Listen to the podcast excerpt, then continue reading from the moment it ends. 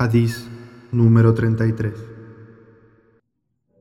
عن ابن عباس رضي الله عنهما أن رسول الله صلى الله عليه وسلم قال لو يعطى الناس بدعواهم لادعى رجال أموال قوم ودماءهم.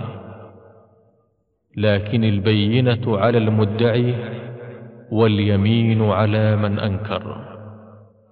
حديث حسن رواه البيهقي وغيره هكذا وبعضه في الصحيحين Relató Ibn Abbas, radi Allahu anhuma, que el mensajero de Allah, sallallahu alayhi wasallam, dijo: Si le fuera concedido a la gente, acorde con sus pretensiones, reclamarían algunos los bienes y la sangre de otros.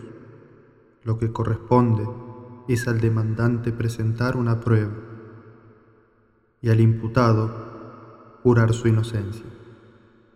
Hadís Hassan, transmitido por Al-Bayhaqi y otros.